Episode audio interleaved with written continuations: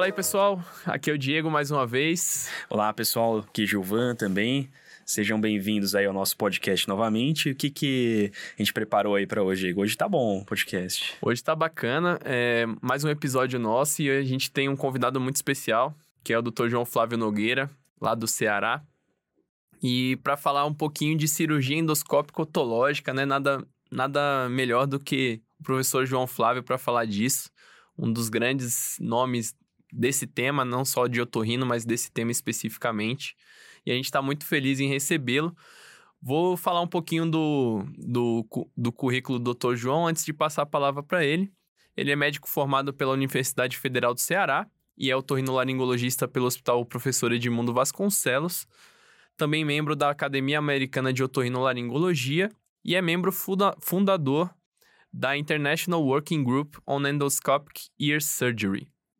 Além disso, é editor de dois livros sobre cirurgia endoscópica de ouvido diretor do Sinus e Otto, Centro, em Fortaleza, e atualmente, curiosamente, graduando em História. É, quem acompanha o Dr. João pelas páginas da internet, YouTube, Instagram, sabe que ele gosta muito de História. Eu mesmo acompanho, adoro as postagens dele. E foi engraçado e curioso saber disso, da graduação em História atual. Doutor João, muito obrigado pela presença. Muito obrigado pelo convite. Uh, e vai ser legal esse podcast, eu acho. E é, é a minha paixão, minha segunda paixão é história. já estou no sexto semestre, são dez semestres. Né? Se Deus quiser, eu termino essa faculdade, vai ser bem legal. Bacana, doutor João. Bom, Você médico e historiador. Médico e médico é, historiador isso já, já é pra, praticamente, né? Falta só o título, né? Oficial. Mas bem legal aí para quem acompanha. Ah, Bom, aproveitando, né, falando, falando de história, de você ser um historiador, eu queria que você contasse, o Diego já contou, resumiu bem, assim, a tua história aqui, mas eu queria que você contasse brevemente aí um pouquinho, esmiuçasse aí os detalhes dessa tua trajetória, assim, de vida e também na Autorrino, que é uma grande parte da sua vida também. Né? É, eu sou médico, né, me formei aqui em Fortaleza, no Ceará. Na época que eu me formei, só tinha uma faculdade de medicina aqui, que era a faculdade da Universidade Federal do Ceará. Aí me formei e eu sempre tive essa vontade de fazer residência fora daqui. Por quê? Porque eu pensava, se eu fizer a residência no mesmo lugar que eu me formei, eu vou estar basicamente aprendendo as mesmas coisas que as pessoas aqui já fazem. Não vou trazer nada de diferente para a comunidade daqui. Uhum. E aí eu fui, fiz a residência em São Paulo, no serviço do professor Aldo Stam, que é excelente. E uh, quando a gente estava na residência, é, é, uma residência médica que eu acho que não tem, não tem hoje em dia alguma coisa parecida com essa, sabe? A gente tinha muita liberdade para uhum. fazer basicamente as coisas que a gente tinha que fazer, né? A gente era um serviço público e privado, ou seja, você tinha os pacientes privados, e aí foi interessante porque a gente aprendeu ah, uma, uma, coisa que eu sempre achei muito falha nas residências é você saber mexer com essa codificação, com a tabela, CBHPM, essas coisas, eu saber cobrar um paciente. Uhum. E também a gente tem uma parte pública do SUS lá na Santa Casa de Santa Amaro, que fica em Santa Amaro.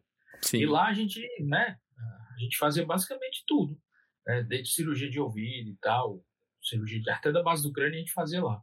E uh, lá, é lógico, no serviço privado a gente tinha todos os equipamentos possíveis e imagináveis na época aqui no Brasil. Uhum. Né?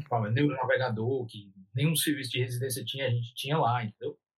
Uh, e uh, no, no, SUS a gente não tinha, né? Essas coisas. Então foi interessante ver esses dois mundos que a gente infelizmente tem aqui no Brasil e também é, saber que eu sempre digo que todas as inovações elas surgem com a necessidade. No sistema privado, a gente não tinha praticamente necessidade de nada, porque tinha tudo, né? Tudo que a gente pedia tinha, shaver, é, hemostático, tudo quanto era jeito, neuronavegador, tudo, tudo. Uhum. Né, era disponível. Já no sistema público, no SUS, na Santa Casa de Santa Amaro, é, tinha um microscópio DF Vasconcelos bem, bem velhinho, aqueles, né? Bem velhinho mesmo. E a luz dele sempre, sempre queimava, sabe? Quando a gente movia ele alguma coisa, aquela, aquela luz que ficava em cima, uhum. sempre queimava. Então, Teve um dia que eu estava fazendo uma timpanoplastia, eu já tinha terminado a residência. E quando eu terminei a residência, não fiquei mais um tempo aí. Uhum. Aí eu estava fazendo uma timpanoplastia. E eu tinha aprendido a fazer timpanoplastia com microscópio, né? Você fazia o acesso retroauricular, tirava fácil, uh, levantava o retalho timpanometal, os caras ficavam o bordo antes, né? Uhum. E aí colocava a face lá embaixo, né? Underlay. E esse paciente, eu me lembro, o nome dele chamava Rodrigo. Ele tinha, chama, né? Eu acho que ele não morreu, não. Deus Mas ele tinha 24 anos na época. Isso eu tô falando 2000 e, no começo do ano 2000, dos anos 2000, 2002, 2003, por aí. E aí, é, é, ele tinha essa perfuração central e eu já tinha feito, vai, já tinha escarificado os bordos da perfuração, já tinha feito a incisão retroauricular, já tinha feito tudo, né? Ele estava uh, com um microscópio, com o Vasconcelos, já tinha tirado a face e tal. E na hora que eu fui mover o microscópio assim para ter uma melhor angulação para colocar a face, colocar o gelfone, depois colocar a face, a luz queimou, a luz do microscópio queimou, né? Uhum. Aí eu perguntei para a enfermeira, chamei a enfermeira, né? E sempre queimava, isso aí era uma coisa normal. Então a gente já tinha luz reserva lá no centro cirúrgico, e a gente é, tirava a luva, né? Trocava, depois colocava a luva de novo. E, e voltava para a cirurgia. E que a vigilância sanitária não me escute, né? Acho que ela não, ela não tá ouvindo a gente, não. Pode ficar tranquilo. e aí, é, quando, quando eu pedi a lâmpada, essa luz reserva, a enfermeira veio me dizendo que não tinha, né, que tinha, tinha acabado, tinha esquecido de comprar, alguma coisa assim, sabe? Eu uhum. disse, poxa, Natasha, então por que, que tu, você não me avisou para eu não marcar essa cirurgia? Ah, doutor, esqueci e tal. E vocês sabem como é que é no SUS, né? Se a gente cancelasse essa cirurgia, uma cirurgia com 80% feito já, 90% feito. Sim. Faltava colocar a face. O paciente ia ter que acordar o paciente, dizer para ele que não fez a cirurgia e ele ia no final da fila, né? É. voltar e daqui que fosse operar de novo, eu tinha um colesterol lá dentro. Então, a, a minha esposa, que era anestesista na época, hoje minha esposa, né? Que era anestesista na época, ela, ela disse, por que que... Não, não, antes disso, eu, eu, tinha, eu sempre gostei de história da própria otorrino também. Então, eu tinha uns vídeos do professor Lempert operando o ouvido, e o professor Lempert não usava microscópio, não.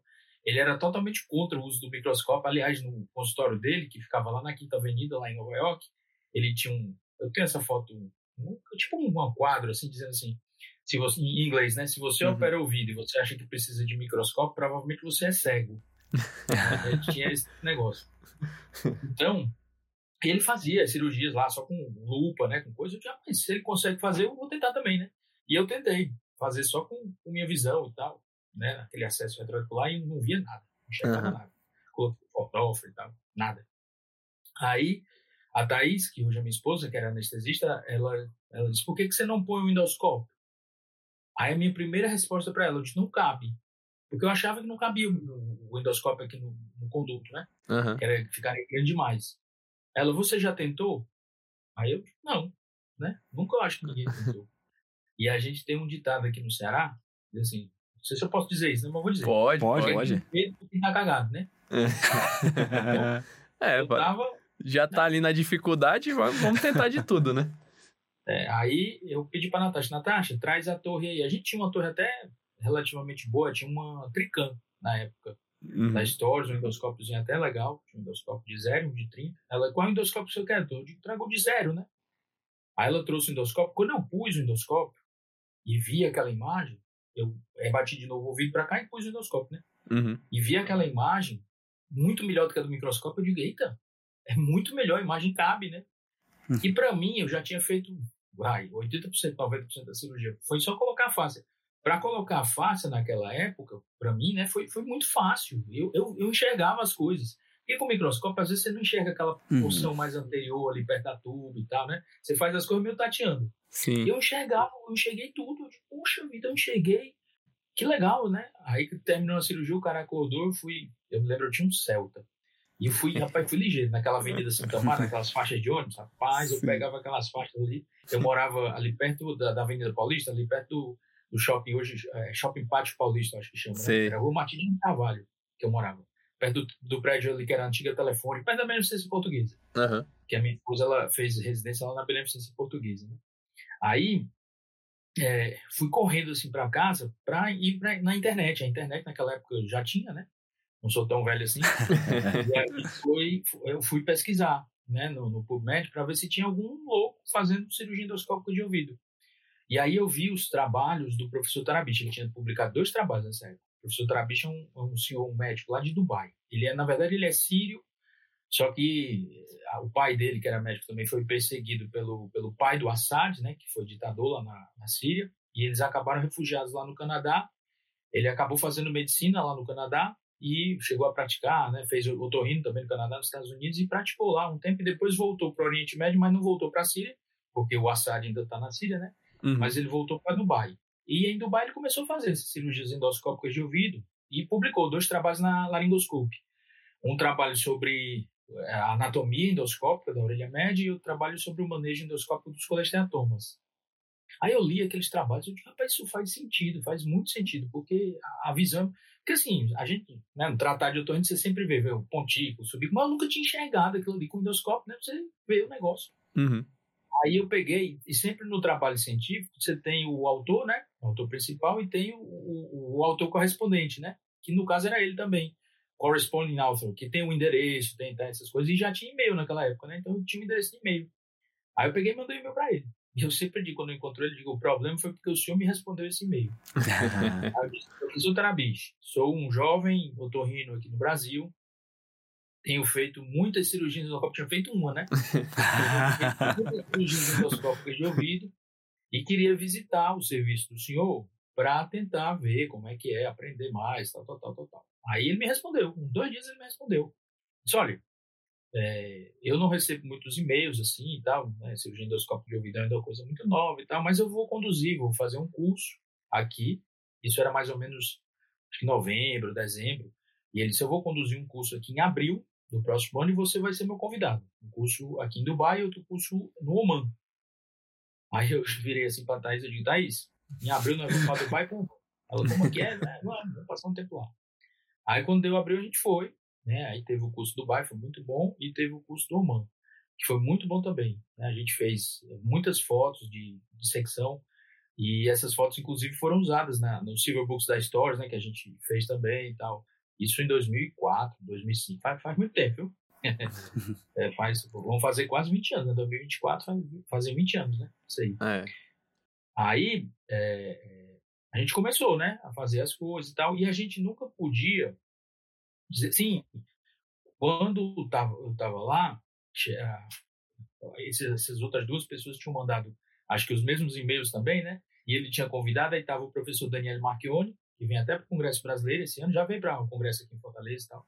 Uhum. E o professor Presutti, né, que são dois italianos lá, que eram de Modena, da Universidade de Modena, e, e também estavam fazendo isso aí. A gente ficou amigo e tal, e a gente resolveu fundar esse grupo, né, que é o International Working Group on Endoscopic Ear Surgery, um grupo internacional de cirurgia endoscópica de ouvido, para a gente publicar, né, fazer as coisas e tal, tornar mais popular o negócio.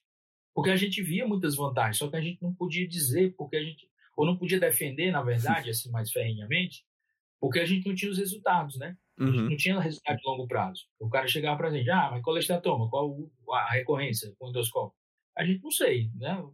Por enquanto está muito tranquilo, a gente consegue ver o seu timpânico, ver o recesso do facial, ver o recesso supraturbárico e tal. Mas a gente não tinha esse, essa, esse índice, né? Aí quando foi mais ou menos 2010, foi 2010, 2010, ou seja, seis anos depois, a gente foi convidado para a primeira academia americana. Eles fizeram um mini seminário lá de uma hora, uma hora e pouco, era em São Francisco, e convidaram a gente, sabe, para uhum. a academia americana. E aí a gente foi, foi numa mesa, eu fui moderador, né? Aí foi o Dr. Tarabish, o professor Marchione, o professor Presutti e o Dave, o Dave Potier, que é do Canadá, que até já morreu. E aí uh, foi muito legal essa, essa sessão, sabe? Assim, a, era a primeira vez que a gente estava mostrando isso, né? Basicamente assim para o mundo. E os resultados e tal que a gente já tinha, tal, a anatomia que era muito bonita e tal. Uhum. E aí no final uh, as aulas da gente foram muito legais, muito legais mesmo. E aí no final eu decidi, a gente decidiu, né? Eu era o moderador, eu disse, ó, vamos deixar 15 minutos para as perguntas. Aí dito e feito, né? Terminou a sessão, assim, das aulas da gente, ó, eu aí disse, olha, pessoal, agora nós vamos abrir o microfone para as perguntas, comentários, se você tiver... Aí veio um livro, né? Um livro. Eu digo, porque na academia americana, quando você vai, você vê todas as capas de livro, né? Sim. Que você já estudou. Aí veio uma dessas. Aí ele chegou, olha, em inglês, né? Eu não queria fazer uma pergunta, não. Eu só queria fazer um comentário, principalmente para os mais novos que estão aqui, que tinha muito, muita gente nova lá e tal. Essas foram as apresentações mais estúpidas desse jeito que eu já vi na minha vida. Caramba! Desse jeito. E na academia americana o pessoal não analisa não, sabe? Uhum. Aí só, cirurgia de ouvido sempre foi e sempre será com o microscópio. Isso aí é coisa de rinologista que quer colocar o endoscópio no ouvido para ter mercado. Mais ou menos desse jeito, sabe? Caramba, que, que, que tapa reação, na cara, né? né? É. E eu tinha 30 e poucos anos, né? Aí quando terminou a sessão, eu disse, doutor Trabicho, doutor Trabicho, nunca mais venho para um negócio assim, não. Com essa recepção, né? Eu disse, por que, que você não vem? Ele falou, né? Por que, que você não vem? Eu disse, não, eu sou novo, eu tenho uma carreira ainda. A pessoa, o cara aí é o livro, o cara mais famoso e tal. Faz, um comentário desse e tal. Não, não se preocupe não. Em 20 anos eu, eu sofro a mesma coisa e nunca, nunca aconteceu nada comigo. Beleza. aí quando foi em 2013, 2013, três anos depois, né? A gente já tinha mais resultados, muito mais gente estava fazendo e tal. Principalmente no exterior, aqui no Brasil demorou mais a pegar. Uhum. Porque aqui no Brasil é diferente o negócio. Aí, é, a gente foi apresentar em Vancouver, foi Vancouver, a Academia Americana. E Vancouver tinha uma grande vantagem, que a Academia Americana antes era assim, as aulas eram todas pela manhã e à tarde você tinha os cursos instrucionais, que eram pagos. Então, geralmente as pessoas iam para as aulas e de tarde iam passear na cidade, né? Fazer uhum. turismo qualquer coisa. Os cursos eram bem limitados assim, tal. E em Vancouver choveu todos os dias da academia americana, ou seja, as pessoas tinham que ficar lá no tinha congresso. Tinha que ficar no congresso, não tinha jeito. Tinha que ficar, não tinha outra coisa. Aí a gente foi apresentar, mesma sessão, mesma coisa. Aí fomos lá, apresentando. Eles botaram a gente na maior sala que tinha, estava lotada, eles tiveram que montar outra sala, sabe? Só com telão, transmitindo essa primeira sala. Foi massa. Uhum. Porque era muita gente. E aí a gente apresentou e tal, tal. Aí no final, eu fiz a mesma coisa. Digo, vamos abrir. A gente combinou, vamos fazer a mesma coisa e tal. Bora, né? Abri para perguntas, o microfone. Aí veio esse mesmo cara, esse mesmo cara, o livro, né? Vixe, Maria. Olha, para vocês que estão aqui, cirurgia endoscópica de ouvido é legal. Eu mesmo tenho feito isso faz bem uns 15 anos. Ué? Desse o filho da mãe. Filho da... Eu, né? Filho da. Pensando comigo mesmo, né? Digo, rapaz, um cara desse só pode ser, né? Porque tem muito isso, sabe? Tem muita vaidade. Ah, sim. E aí foi quando, acho que foi o turning point, né? Foi quando mudou, né? Quando as pessoas começaram a aceitar mais e tal, e a ver. E hoje em dia não tem essa confusão. Eu já, eu já teve muitas confusões, sabe? teve uma vez em, em Nagasaki, foi Nagasaki, no Japão, Congresso Mundial de. Isso foi legal. Porque eles colocaram lado a lado, eu fui fazer uma dissecção endoscópica e o professorzão foi fazer a dissecção microscópica. Ixi. Aí eu cheguei, e eu novo, né? Levantei um retalho tipo metal e mostrei. Isso aqui é o seu timpano, isso aqui é o excesso facial, isso aqui é o pontico, o subico, o finico, tal, tal, tal, tal. Uhum. Aí ele dizendo, não, mas eu consigo mostrar isso aí com o microscópio. Aí a dissecção ia ser no outro dia. Eu digo, então, pode tá bom, no outro dia a gente vai ver. Aí no outro dia foi brocar lá as coisas lá e pegou o conduto, pegou o facial, foi uma confusão do mundo. Aí depois foi um Aí veio falar, mas vocês são muito loucos, essas coisas, essa cirurgia endoscópica de ouvido vai criar alguma complicação nas pessoas, não sei o que. Eu digo, qual é a complicação principal, professor? Porque com a broca você pode pegar um facial, né? A gente é. não vai com broca, só levanta o retalho. Não. não, vocês podem pegar a articulação incudistapediana, pegar o estribo, não sei o que. Você pegar, bota uma prótese, mano. Agora, doutor João, é, aproveitando, é, vou derivar um pouquinho o assunto, é, só fazer um resgate do que o senhor falou lá sobre é, é, a primeira vez que o senhor utilizou endoscópio, tem, vai ter muita gente jovem escutando né, nosso podcast, né? E, e, eu acho que isso também deriva um pouco do repertório que o cirurgião tem, né? Assim, foi fácil para o senhor, entre aspas, manejar ali, porque o senhor tinha repertório. E uma das coisas, acho que mais importantes para o cirurgião otorrino ou qualquer tipo de cirurgia, mas especificamente para nós otorrinos, é a gente ter repertório cirúrgico, né?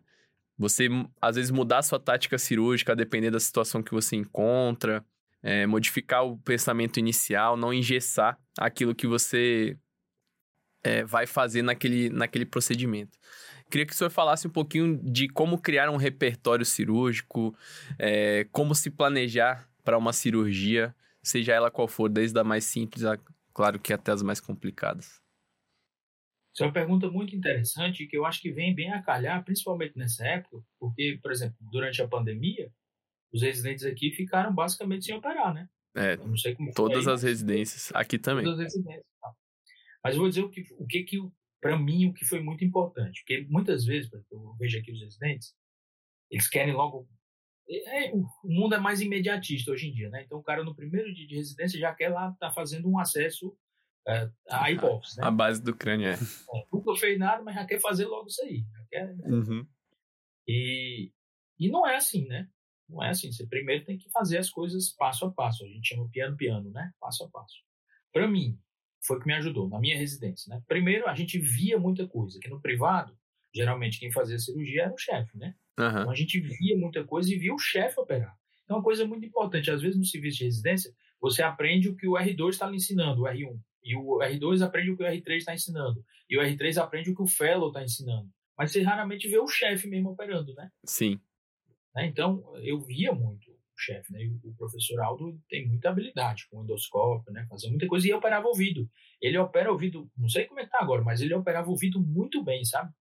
Anastomose, hipoglosso facial, glomo jugular, ele fazia muito bem essa, essa parte toda. E a gente via muito e acompanhava muito no privado. E no público, a gente tinha muita, muita liberdade, vou dizer assim. Não era aquela coisa engessada, ah, você tem que fazer 20 timpanoplastias, depois acabou. Uhum. Nunca mais você vai ver uma timpanoplastia na residência. Ou você tem que fazer, sei lá, 10 amígdalas e acabou. Não, a gente fazia o que, o que tinha que fazer, entendeu? Uhum. Então, por exemplo, minha residência, acho que eu devo ter feito umas 50 estapedotomias. Então, quando eu falo isso, o pessoal não acredita, entendeu? É um volume é... bem, bem grande mesmo. Bom, entendeu? E não tinha esse negócio na época, essa cultura que tem hoje do fellow, né? Porque eu acho que hoje em dia tem muito incutida essa cultura do fellow, porque justamente o residente está operando pouco. Sim. Né? Porque os números diminuíram, tem muito mais serviços, né, e tal. E aí, uma coisa que me ajudou muito foi ver, né? Uhum. E a ter essa liberdade de fazer. E o que eu nunca gostei na otorrino, e aí eu, eu, eu, eu aceito que isso aí exista, mas não gosto.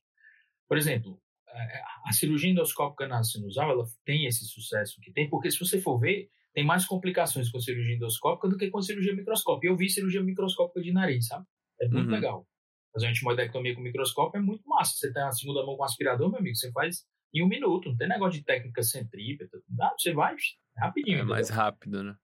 É, e hoje em dia ninguém. O residente hoje não sabe nem que o microscópio pode ser usado para o nariz, né? É, pouca gente sabe disso mesmo. É, é, que nem, por exemplo, hoje, colestectomia. Se complica, você precisa converter, você vai chamar o seu chefe, o seu velho, né? Você não vai saber fazer. é verdade. Laparoscopia. É verdade. E eu acho que isso é muito importante, você conhecer a história dos procedimentos, conhecer essas coisas. Tem, eu tenho um canal no YouTube, tem muitos vídeos, esses vídeos históricos aí de cirurgia, mastectomia com escopo e martelo.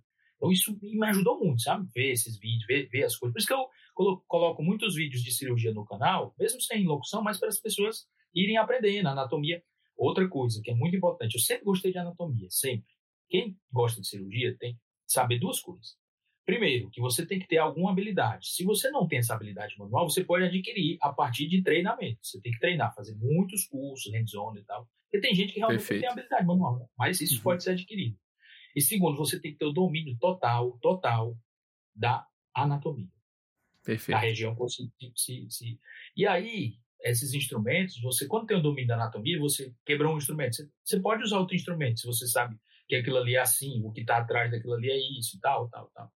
E outra coisa que me ajudou muito, depois que eu terminei a, a residência, ou até na residência mesmo, o, o doutor Aldo ia fazer os cursos, aí bora, bora, bora. Aí eu viajava muito, sabe? Fiz uhum. muitos cursos em zone, fora do Brasil, aqui no Brasil não tinha muito. Hoje em dia já tem muitos cursos, né? No ICAD, essas coisas todas. Tem. E também vi muita gente operar. Muita, mas muita gente mesmo. Todos esses, a maioria desses nomes de livro, por exemplo, Dr. David Kennedy, Valerie Land, Dr. Draff, vi operar.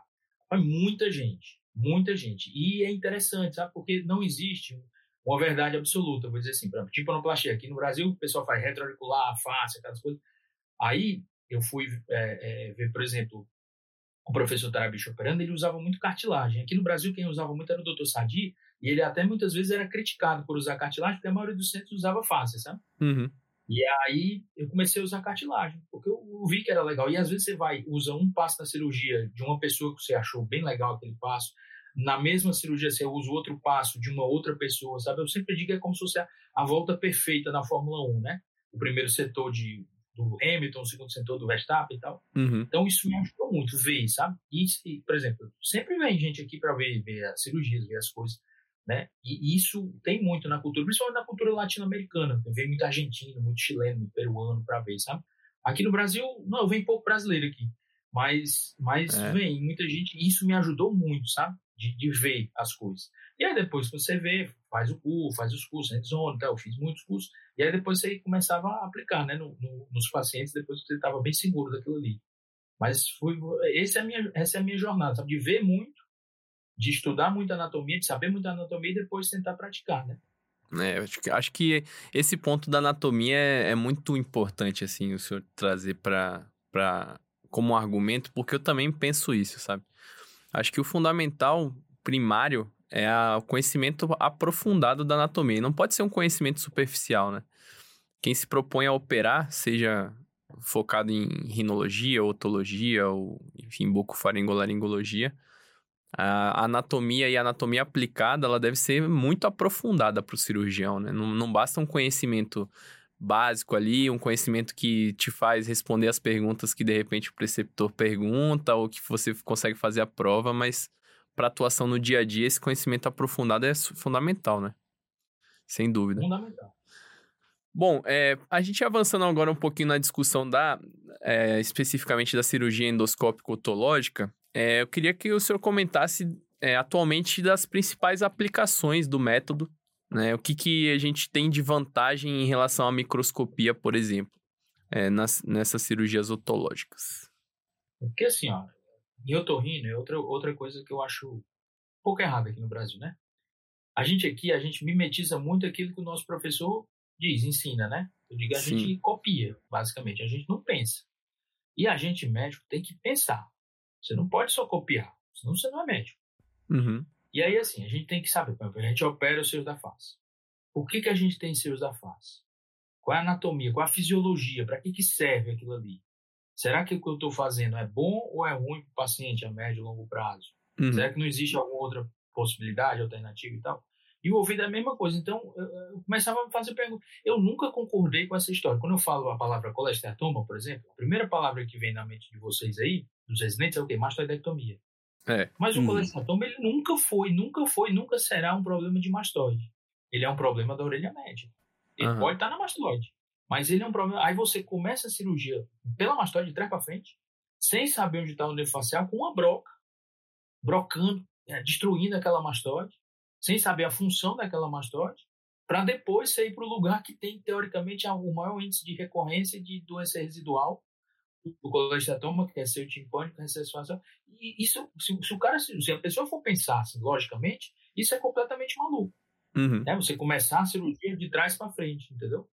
Então, é, a cirurgia endoscópica de ouvido, para mim, ela veio para isso, para a gente primeiro compreender. Por que, que a gente tem orelha média? Por que a gente tem mastose?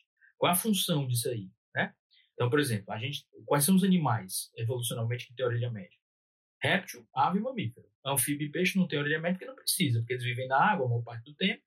E o som é conduzido da água para a água, porque na cóclea tem água, né? Na uhum. cóclea primitiva né, também tem água. Perilinfo e é água.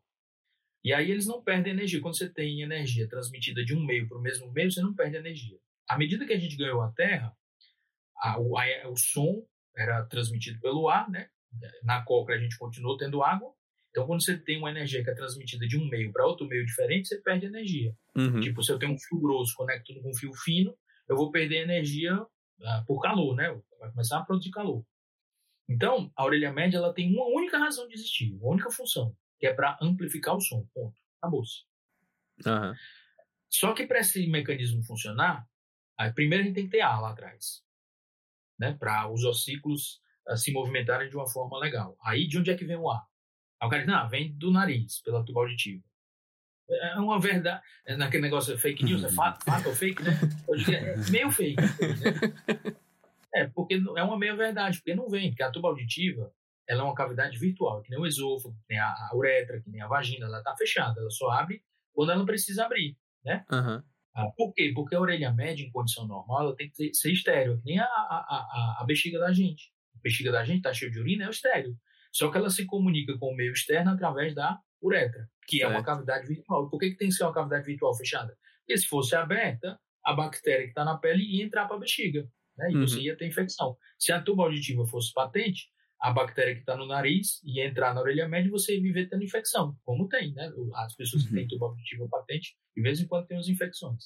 Perfeito. E a, a orelha média ela tem pouca defesa, e a mastoide menos ainda. E aí então de onde é que vem o ar?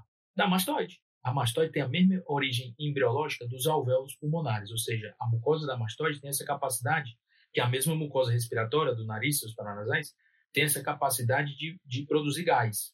A mucosa da mastoide produz um gás que chama nitrogênio. E a mucosa do nariz dos seus paranasais, principalmente o maxilar e frontal, produz um gás que chama óxido nítrico. Né? Então, quando você faz uma trostomia muito grande, o seu maxilar deixa de produzir esse óxido nítrico, que é importante, entendeu? Uhum. Importante como um, um broncodilatador fisiológico. Quando você não tem uma mastoide que funciona, a mastoide deixa de produzir nitrogênio, que é o gás que é usado para equalizar o sistema. Só que a mastoide, mesmo a mastoide normal, ela nunca produz nitrogênio suficiente para equalizar o sistema. Sempre tem uma pressãozinha negativa. Por que, que tem que ter essa pressão negativa? Para o tímpano ficar esticado.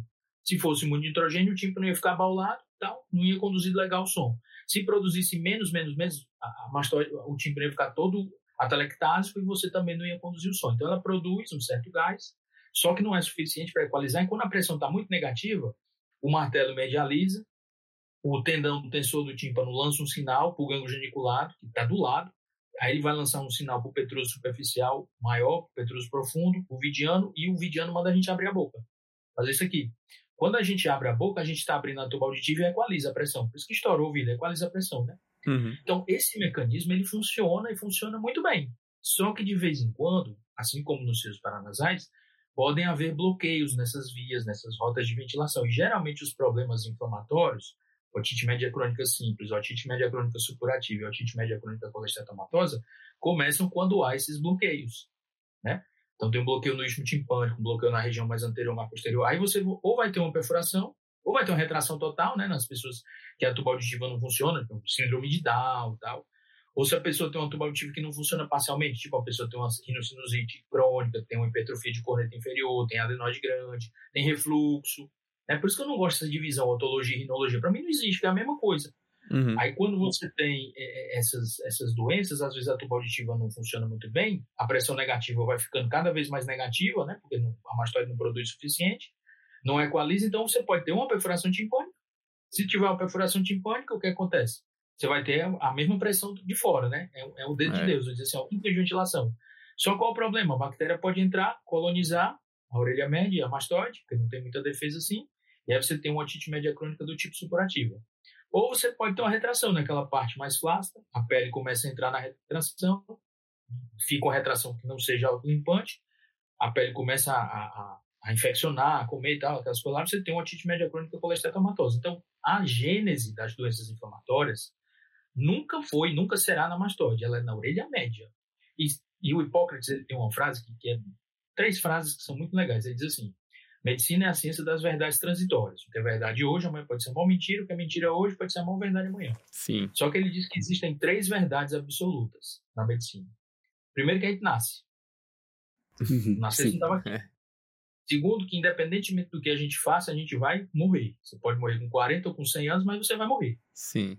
E terceiro, que na medicina, quanto mais cedo você intervém nas doenças ou nas condições que geram a doença, menos custoso será para o médico e para o paciente. Perfeito. Ou seja, cirurgia menos invasiva. Eu nunca vi uma área na medicina que foi do menos invasivo para o máximo invasivo. É sempre o inverso, né? Sim. Então, se você consegue intervir no colestatoma lá na região da orelha média, mesmo que o colestatoma se estenda para a mastoide, você está limpando o começo, onde o colestatoma começou, onde ele mais recorre, né? Seu timpânico, recesso facial e tal. E se o colestatoma depois for para a mastoide, você faz um, uma incisão, uma mastodectomia pequena, preservando algumas células e tira. Então, por exemplo, para mim, a maior indicação e o que eu faço mais cirurgia endoscópica de ouvido hoje é no colestatoma. Porque eu, eu, eu, não entendo porque uma pessoa não usa o endoscópio no colestatoma. Não, não, eu não consigo entender hoje em dia, 2022, entendeu? Eu não consigo. Porque você tem um instrumento que lhe oferece uma cirurgia que tem muito menos recidiva, muito menos. Tem a recidiva da, de uma cavidade aberta, no canal Oldham. Uhum. A mesma recidiva.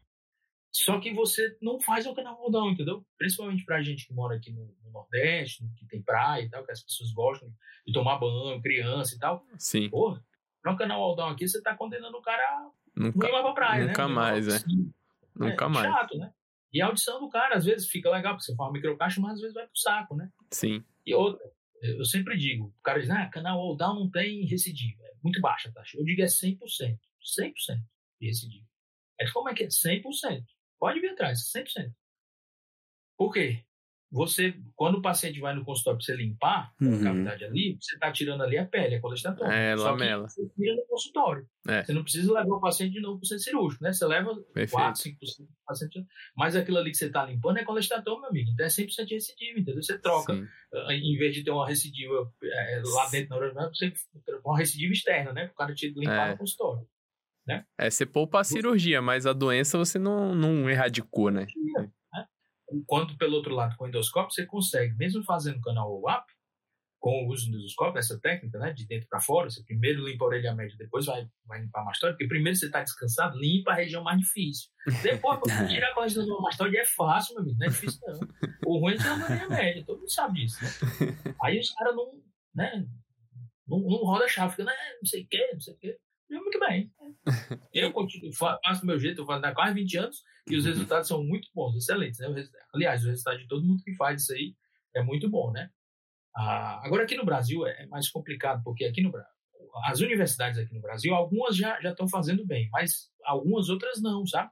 Sim. E aqui no Brasil, assim, no mundo, onde é que ocorrem as inovações? Né? Nas universidades. As universidades são aquelas responsáveis por trazer as inovações para ver se aquilo ali funciona, para depois o, as pessoas ensinarem as pessoas a fazer. Uhum. No Brasil, eu me lembro quando chegou a cirurgia endoscópica na sinusal, as universidades foram todas contra. É tanto que onde foi que começou a cirurgia endoscópica nacional aqui no Brasil? No Hospital Ibirapuera, no hospital privado. Porque as uhum. universidades foram todas contra. Nem existe sim, mais esse hospital, por causa lá do, do Edmundo Vasconcelos. Aliás, o pessoal das universidades, majoritariamente, foi contra a cirurgia endoscópica nasinusal, né? Acho que ainda, ainda, ainda há muita resistência, né? Ainda. Na, na sinusal, acho que não. Não, na sinusal, não, ah, não desculpa, eu tava pensando na autológica, desculpa. Tem, tem, principalmente nas universidades, né? É a mesma Algumas. coisa. E era um lugar que era para ter inovação, né? É. Então, aí fica, o Brasil vai ficando para trás, né? mas, mas não, porque tem gente que tá fazendo e tem gente que tá fazendo muito bem, sabe? E assim, a história, né? Sempre vai, vai trazer, né? As pessoas que foram contra, que foram a favor e que, que viram o negócio, né? Que viram a evolução. Face, ou que muda de ideia ali no Congresso ali, né? Também. é. é, e doutor João, e assim, aproveitando assim, achei legal você falar isso do colesteatoma, porque eu não faço, eu, eu sou rinologista, não faço muita cirurgia de, de ouvido, mas eu, eu gosto de fazer tímpano endoscópica. Agora, para colesteatoma, eu confesso que eu tinha um, não digo um preconceito assim, mas talvez não tanta experiência assim para afirmar quando que é aquele, assim, o limite, assim, da, da endoscopia no colesteatoma, assim, e, e, e assim... E se além do colesteatoma também, ah, se tem um colesteatoma querode ali, o, o Tegmen, e tem, tem alguns casos, assim, que você fala, olha, isso é uma limitação, assim, mais clara da, da, da abordagem endoscópica do ouvido. Não, não tem limite, não. Você vai começar uhum. a cirurgia para a orelha média com endoscópio uhum. e depois você vai, para a mastoide, né? Para uhum. mastóide, você pode usar o microscópio, não tem problema não. Mas dá para fazer também uma mastodectomia com endoscópio. Aliás, você pode abrir o antro da mastóide uhum. sem nem microscópio, você não precisa. Nem de microscópio, uhum. você vai com o olho, né? Porque você não precisa fazer aquela mastodectomia de curso, entendeu? Uhum. É, pânico, ângulo sinudural, ponta da mastóide, não precisa isso. Basta seguir a doença, uhum. de disease, a doença, né? Se a doença não vai para a ponta da mastóide, por que você vai abrir até a ponta da mastóide? Toda uhum. a celularidade. Entendeu? Entendi, então, é, entendi. É esse pensamento. E se, se tem uma doença que está erodando o técnico, você tem um endoscópio que vê muito melhor que o microscópio, uhum. você consegue reconstruir aquilo ali de uma forma bem, bem uhum. né, mais fácil. E o que eu acho mais interessante, quando você começa a cirurgia pela, pela, pela orelha média, você levanta o retalho, a primeira coisa que você vê, colestatoma e vê uhum. o nervo facial, sabe? A posição do nervo facial. Quando você for, se precisar, brocar a mastoide, para fazer a, o acesso combinado, que a gente chama, né? Para tirar o colestatoma da mastoide, você já sabe mais ou menos onde está a posição. Ah, sim. Então, quando você começa de trás para frente, não, você não sabe, né? Você tem ideia, mas você não sabe. Aí você vai com a broca, brocando ali para... uhum, sim, destruir é. tudo ali, né? Uhum. Você vê que não, não, é, não é coisa lógica. E eu não gosto desse uhum. negócio, ah, eu sou rinologista. Não é, você é otorrino. Você pode fazer mais a parte de nariz, mas você faz timpanoplastia. Então, você faz a parte de otologia também. E Perfeito. muitos dos pacientes que têm problema de, de ouvido, pode ir atrás. A grande maioria, uhum. doença inflamatória. Tem problema de nariz também associado, sabe? Um rinocinusite crônica, uhum. um distúrbio de tuba e tal. E você tem que corrigir isso também. Se você só, por exemplo, timpanoplastia, se você só fechar o buraco, e não corrigir a causa da timpanoplastia, aquele buraco vai reabrir. Uhum. Então, muitas das causas da timpanoplastia, das doenças inflamatórias, das perfurações timpânicas e tal, do próprio colestatoma, estão no nariz. E se você não uhum. corrige isso, você não vai estar tá tratando adequadamente o paciente. Por isso que eu não gosto dessa divisão, sabe? Interessante. Bom, eu queria Legal. fazer uma outra pergunta, aproveitar aqui, doutor João, também. É, em relação à anatomia aplicada na cirurgia endoscópica, né? Que parâmetros que o senhor considera, assim, fundamentais para iniciar é, quem está querendo fazer esse treinamento. Depois eu tenho, tenho, até uma pergunta de um, de um convidado, de um, de um, participante da nossa página nesse sentido que eu vou fazer depois. Mas assim, em termos de anatomia aplicada para cirurgia endoscópica, o que, que o senhor tem de dicas para nós? É, a cirurgia endoscópica, grande parte dela, né, mesmo a dos colesteratomas, você vai começar a cirurgia transcanal, ou seja, pelo conduto. Uhum. Então tem que ver primeiro o conduto, o tamanho do conduto, se é tortuoso ou não, que isso pode não, não é, tornar impossível, mas dificultar né, a uhum. cirurgia. Principalmente aí em São Paulo tem muito oriental. E os orientais, uhum. eles têm geralmente um conduto um pouco mais tortuoso, então às vezes a própria angulação do endoscópio e tal. Mas na orelha média, quando você levanta um retalho tipo metal, você vai identificar logo algumas estruturas muito importantes.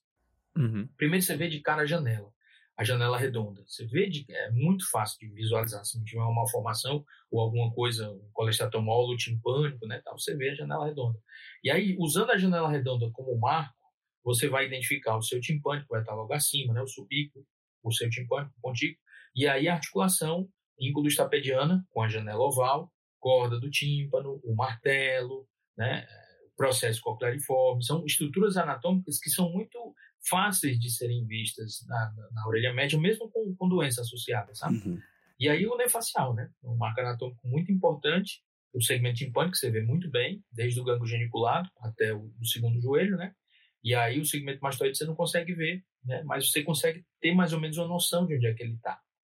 Né? A carota você consegue ver também, a jugular você vê também, né? E é muito importante o estudo, sabe? Hoje em dia, eu tava, tava até falando disso esses dias, com as tomografias que a gente tem hoje, a gente consegue basicamente fazer uma otoscopia virtual do paciente e ver onde é que estão essas estruturas anatômicas uhum. com esses programas, Osiris, Horus, uh, ver essas estruturas anatômicas antes mesmo de você uhum. fazer a cirurgia, sabe? Então tá muito, tá muito mais fácil hoje em dia do que na minha época, vou dizer assim, né? Uhum. Então, uh, esses marcos anatômicos são muito importantes. Mas uma coisa muito importante também, principalmente na cirurgia endoscópica de ouvido, é, é, é a habilidade, sabe? Você não pode, para quem já uhum.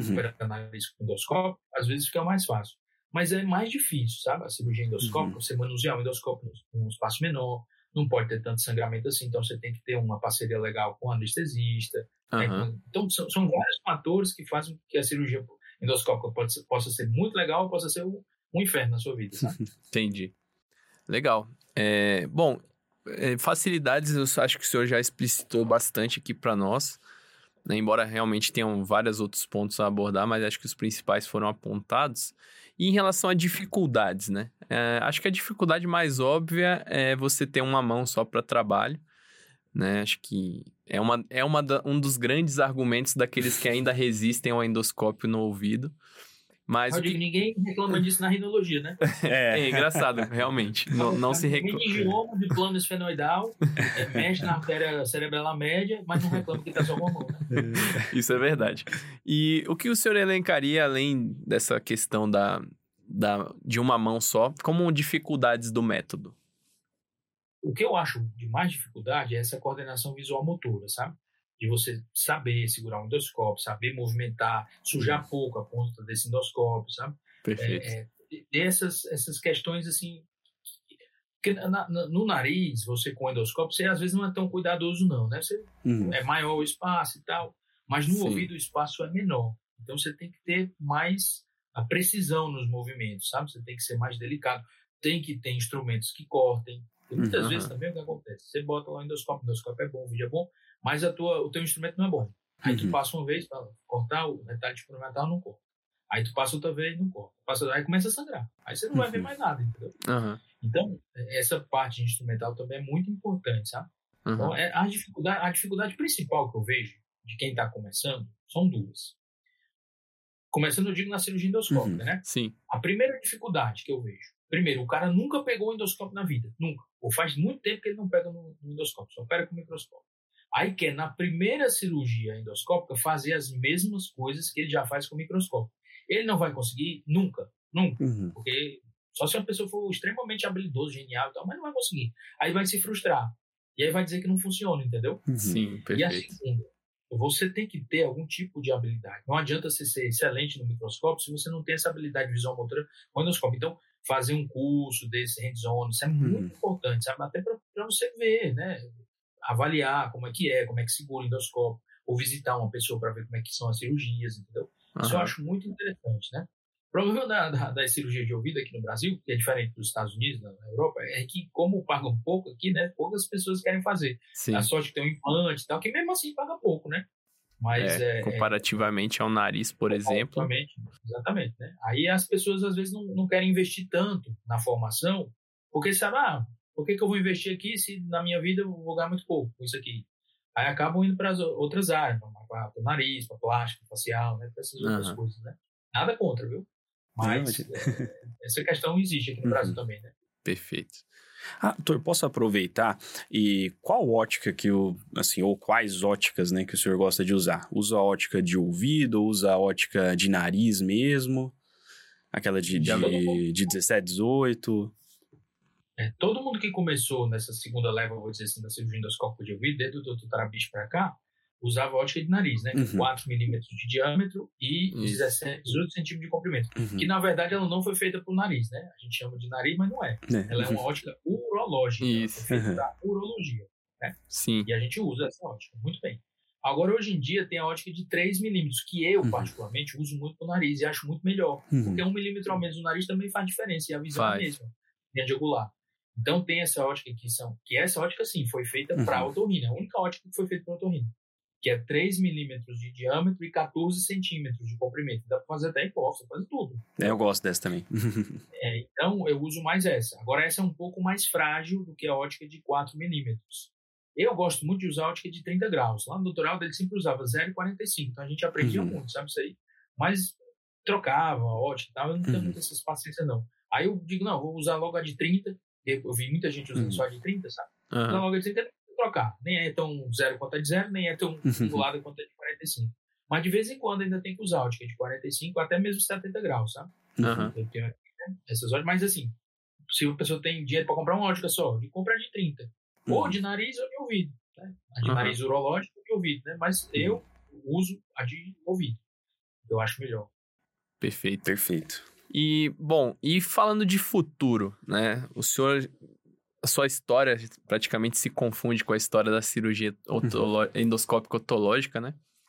E o que que o Dr. João enxerga como o futuro da endoscopia, é, além de angariar novos cirurgiões, né, pra, para o método, mas em relação ao desenvolvimento da técnica, tem algo que ainda falta é, atingir através da cirurgia endoscópica, que o senhor vislumbra como uma possibilidade? O que, que o senhor tá, tem trabalhado em relação a isso? o grupo, né? O grupo de vocês, na verdade. Que... É. E tem muitas coisas que ainda faltam, sabe? Muitas coisas. Eu acho assim, a, a, é, o Hipócrates, né? A medicina é a ciência das verdades transitórias. Do mesmo jeito que a gente olha um vídeo de um cara fazendo uma cirurgia de mastoide com escopo e com martelo e a gente acha um absurdo aquilo ali, uhum. eu acho que daqui uns 50 anos, 100 anos, eles vão ver a gente fazendo cirurgia com endoscópio, com o próprio microscópio, esses caras são malucos, loucos. Hoje em dia a gente faz com robô e tal, uhum. virtual.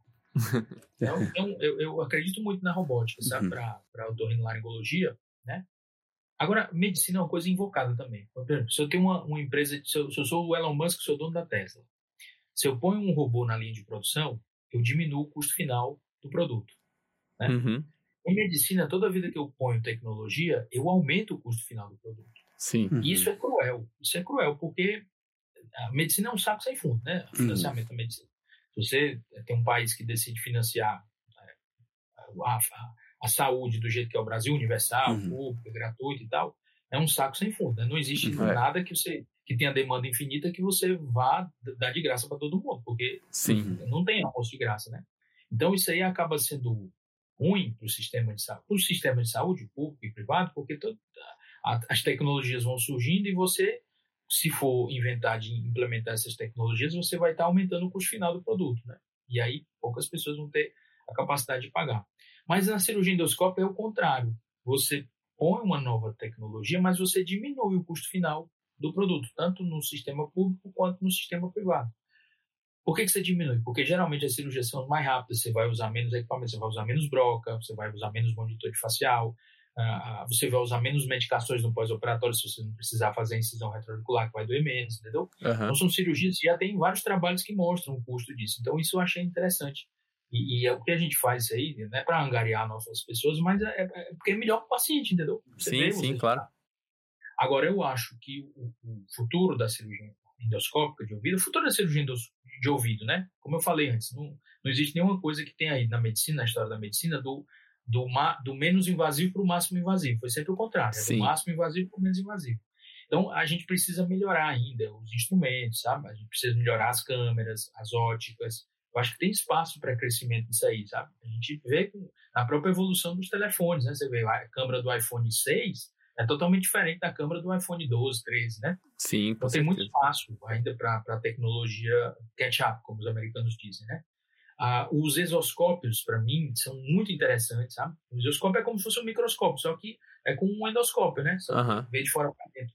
E, e, já estão com uma visão muito boa, sabe? Uhum. E a capacidade dos exoscópios de trazer a realidade aumentada junto, né, que o microscópio não tem, é uma coisa fantástica, sabe? Se você programar antes na tomografia do paciente, para toda a vida que o, endoscópio passar por aquela região, ele avisar que região uhum. é, né? se é o martelo, se é o facial, tal, escrever alguma coisa, ó, não, não me toque, né? O facial. Então isso é, isso é fantástico, isso já é utilizado, sabe? Em alguns serviços do mundo, na Alemanha e tal. Eles usam bastante, principalmente a neuronavegação para o frontal, uhum. você cria já o pathway do frontal antes da cirurgia, e aí você depois só segue a rota, né? Isso é uma coisa Uhum. São coisas acho que, que eu visito para o futuro. Chega, uma coisa é certa, ó, chega nos Estados Unidos, aí uns. Antigamente, na minha época, eram uns 10 anos chegava aqui. Hoje em dia, com uns 2, 3 anos, já está aqui no Brasil, sabe? Uhum. Já está tá muito caro, mas já está aqui no Brasil. Depois se, acaba se popularizando se a coisa for realmente, realmente né? benéfica, boa, né? né? Mas no futuro, futuro mesmo, eu acho que a cirurgia robótica, sabe, de ouvido, ela vai né, ser bem mais segura, você vai conseguir programar um robô para fazer uma mastectomia, né? Então, essas coisas todas. Eu Perfeito. acho que uma das razões que a cirurgia endoscópica também está muito, muito em evidência é justamente essa, essa capacidade né, que a gente tem hoje assim, de, de, de conseguir resolver o problema. Porque assim, ó, a medicina também tem dessa. Quando você tem um problema e você tem N, N maneiras de resolver aquele problema, é porque nenhuma delas serve direito, né? é. Mas Verdade. o endoscópio ele, ele veio para mostrar que você pode ter, às vezes, uma maneira mais lógica, mais, menos invasiva, a mais preservativa de anatomia e tal, que pode ter resultados tão bons ou melhores do que com o, que com o microscópio. É tão interessante, uma vez, eu faço estapedectomia com, com endoscópio, né? Em uhum. 2011, eu um trabalho disso na revista brasileira de otorrino. E foi interessante, uma vez, os residentes pediram para mim, olha, Rapaz, você só faz com endoscópio. A gente queria ver com microscópio, porque vai que a gente vai pro interior desse, não tem endoscópio, né? Tal. Uhum. E beleza. Eu te juro, eu aprendi com, com endoscópio, né? Com o microscópio, né? Aprendi uhum. fazer estapelectomia. Uhum. Aliás, aprendi com, com o doutor Aldo, o Will. Ele tem uma prótese com o nome dele, né? Doutor Aldo. Sim. Não sei se vocês sabiam, né? Não sabia, não. Aprendi... Não sabia também, não. Pois tem, uma prótese que era a prótese metade téflon e metade titânio. Massa a prótese, muito legal. E aí aprendi a fazer com o microscópio. Fui tentar fazer com microscópio bom, que lá no hospital geral, aqui no hospital público, tinha um baita microscópio Zeiss, tal, top de linha. Eu te juro que eu não consegui fazer. ah, não, fazer não. Traz o microscópio aí. Olha, é pra, prática, né? Prática. Pô, legal, doutor João. A gente está chegando no bloco final agora das perguntas. A gente recebeu várias perguntas, a gente vai, não vai conseguir ler todas, é, mas eu vou ler, ler umas duas ou três aqui. Eu vou começar com uma é, que tem muito a ver com o senhor, que foi um revolucionário, né? É, principalmente no campo da cirurgia endoscópica aqui no Brasil. Legal. Eu não sou o Che Guevara, não. é, não revolucionário não, não violento, né? Revolucionário da paz e do bem pro avanço da, da especialidade. E vem de um. E é uma pergunta que vai de encontro a isso. Eu não vou divulgar os nome das, o nome das pessoas, mas assim, ele bota assim: vontade imensa de operar com endoscópio, chefes antigos só usam micro. Como começar? Acho que talvez ele queira dizer não começar ele, mas como começar a introduzir no serviço dele, talvez. A e, ideia. Assim, você não pode ir também de encontro, né? Porque esses, esses chefes, esses nossos professores, eles têm todo o histórico deles e toda a importância deles na história da otorrina. Você Perfeito. não pode chegar para o cara e dizer logo, ó, você está errado, o certo é assim, pô. Não. Você vai mostrando as coisas aos poucos, sabe? Vendo e tal. Aí, se mesmo assim o cara não quiser fazer, porque existe também esses caras que são meio cabeça dura também, né? Sim. Quando terminar a residência, você pode fazer, ou durante a residência mesmo, você pode fazer vários cursos, né, visitar várias pessoas dentro e fora do Brasil, e, ver, e aí você vê o que, que, é, o que, você acha que é melhor. Se é aquele cara fazendo e os resultados uhum. dele com o microscópio, ou se é com o endoscópio, entendeu? Então, não adianta mais brigar, né? Eu sempre digo, there's no fight. Não, não, não precisa brigar. Mas, assim, você consegue, às vezes, conversando com, com uma pessoa dessa, a pessoa for sensata, a pessoa vai ver, não, realmente, isso aqui tem alguma aplicabilidade. Eu não vou fazer, não faço, mas faça você. Entendeu? Então, às vezes tem isso aí. Acho que começar, de repente, com um tubinho de ventilação, né? E sentindo ali a anatomia, a cirurgia mas, menor. Assim, alguém ainda faz tubinho com, com microscópio aqui no Brasil, sério? Eu acho que sim. acho sim. Embora eu também tem muito tempo que eu não faço, é. mas eu acho que ainda se, se utiliza. É, Certo. Doutor João, uma, uma, algumas perguntinhas aqui um pouquinho mais é, técnicas, assim. É, qual que é a solução que você usa para infiltrar o conduto auditivo? Cara, ou se é você infiltra. A gente tem que começar desde o começo. Por que, que você infiltra o nariz ou por que, que você infiltra o conduto? Aí o cara diz, não, para ter uma vasoconstrição e uma uhum. hidrodissecção, né? Uhum. Mas por que, que, as pessoas antigamente infil, ou infiltravam com xilocaína, com adrenalina, essa solução? Porque a maioria das vezes a cirurgia era feita sob anestesia local. Uhum. Uhum. Hoje em dia, com anestesia geral, em teoria, você não precisaria injetar xilocaína para um anestésico. O cara já está anestesiado. Uhum. Sim. Sim. Então você vai infiltrar para fazer uma hidrodissecção, basicamente, né? Uhum. Sim, perfeito. E uma vasoconstrição. Então você pode uhum. infiltrar basicamente com solução salina e colocar uns cotonoides com adrenalina. Então, uhum. eu infiltro, na grande maioria das vezes, com isso, soro. Soro ah, fisiológico, legal. infiltro, tanto o nariz quanto o ouvido, e boto cotonoides, com uhum. adrenalina uhum. pura, né? Perfeito. bebidos, lá e tal. Uhum. E faz uma vasoconstrição e uma hidrodissecção muito boa. Né? Então, a xilocaína, pelo contrário, ela é uma vasodilatadora.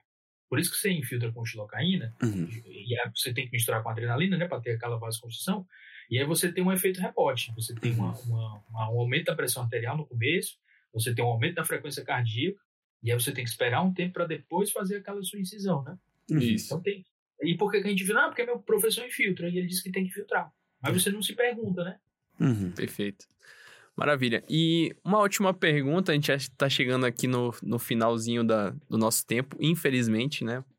Quando o papo é bom, a gente nem vê o tempo passar, mas a última pergunta é em relação à rotina de cuidados no pós-operatório de cirurgia endoscópica de ouvido alguma particularidade, alguma mudança em relação ao cuidado otológico?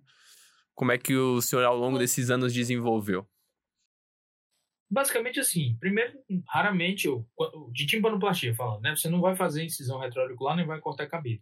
Porque eu tiro o enxerto aqui do tragos, né? Então você uhum. tem dois, três pontos para tirar aqui, uhum. né? Eu ponho o gelfuan lá no conduto, então às vezes você vai tirando aquele gelfuan nas costuras, mas é, é basicamente igual ao microscópio. Quando é colesterol, às vezes você tem que fazer incisão retroauricular, aí você tem que ter aqueles, todos aqueles cuidados com a ferida e tal, uhum. basicamente também como o microscópio, né? Mas não tem muita diferença no pós-operatório, não. Tem diferença, assim, de dor, sabe? Principalmente quando você não faz a incisão retroauricular. Os pacientes dizem, ah, doutor, o senhor operou mesmo, teve, teve cirurgia mesmo, só estou sentindo meu ouvido tapado, mas não está doendo, não estou com tontura e tal. Maravilha. Mas uh, no pós-operatório é mais ou menos igual. Maravilha. Doutor João, para a gente encerrar, eu queria que o senhor deixasse uma mensagem para quem nos ouve. É, são muitos otorrinos jovens. Nosso, assim, é, logicamente esse podcast com a presença do senhor vai ser amplamente ouvido, né? Sem, sem dúvida. Mas a gente fala também principalmente para aqueles residentes R3 ou R até mais jovens, mas que estão iniciando a carreira. É, que, que mensagem que o senhor daria para quem está iniciando na otorrino, recém-formado ou prestes a formar? É, isso é importante. A nossa especialidade, para mim, é a especialidade mais legal que tem. Né? Você tem eu, só, só interromper um pouquinho, eu sempre digo que a otorrino é a especialidade mais nobre da medicina. Então, perfeito. É, senhor... Só vendemos nobre, né? A gente tem mais nobre do que as outras especialidades todinha, então não adianta discutir. Né? Então, maravilha. É, e, e, é legal, porque você atende homem, mulher, criança, adulto, idoso, não tem distinção, né? É clínico, é cirúrgico e tal. Mas uma coisa é, é, é interessante, sabe? Primeiro, se você se dedica à parte cirúrgica da otorrino, a primeira coisa que você tem que conhecer de uma forma assim monstruosa a anatomia daquela região. Segundo, você tem que se interessar a saber por que, que aquelas coisas estão ali e não só copiar, entendeu? Você tem que perguntar ah, por que, que eu estou fazendo, por que, que eu estou fazendo uma turbinectomia? Será que eu posso fazer diferente? Por que, que eu tenho que fazer desse jeito, abrir desse jeito o seu maxilar, ou, ou fazer a cirurgia desse jeito de ouvido e tal, de laringe e tal? Você tem que se perguntar. E outra, se você tiver condições, visite as pessoas, sabe? visite outros serviços, porque às vezes no seu serviço você faz sempre aquela coisa, a mesma coisa. E às vezes tem alguns passos que são um pouquinho diferentes, que podem ser melhores ou piores do que aquilo que você faz. Mas se você não visitar, você nunca vai saber. Se você não visitar, você nunca vai saber se era melhor ou se era pior, né? Uhum. Então é isso. Maravilha, doutor João. Agradecer imensamente a sua presença aqui conosco. É, obrigado por disponibilizar um pouco do seu tempo para conversar conosco. E nós do RL Review, que é nossa, nossa, nosso grupo aqui, nossa empresa, agradece imensamente pela, pelo tempo, pela, pelo grande papo aí. Passou uma hora voando, nem percebi. Se, se pudesse, a gente se estenderia muito mais. E, em breve convidaremos o senhor também para falar de outros temas. Né? E é isso. Muito obrigado. Show de bola. Valeu. Eu acompanho também vocês. Sei que você é torcedor do Internacional. é, é, hoje, hoje, hoje, a, hoje a gravação foi justamente após uma derrota cachapante ontem, mas enfim. Eu vi, 3 faz, faz parte. Aqui, ó. Cearazão. Ceará, é, Ceará, torcida Ceará Amor. O Yarley, eu vou só falar essa última história, se você quiser, pode até cortar se tem. Eu já fui, eu sei que você já foi jogador de futebol frustrado, eu já foi. fui treinador de futebol, sério mesmo. Ah, é? é de verdade, é.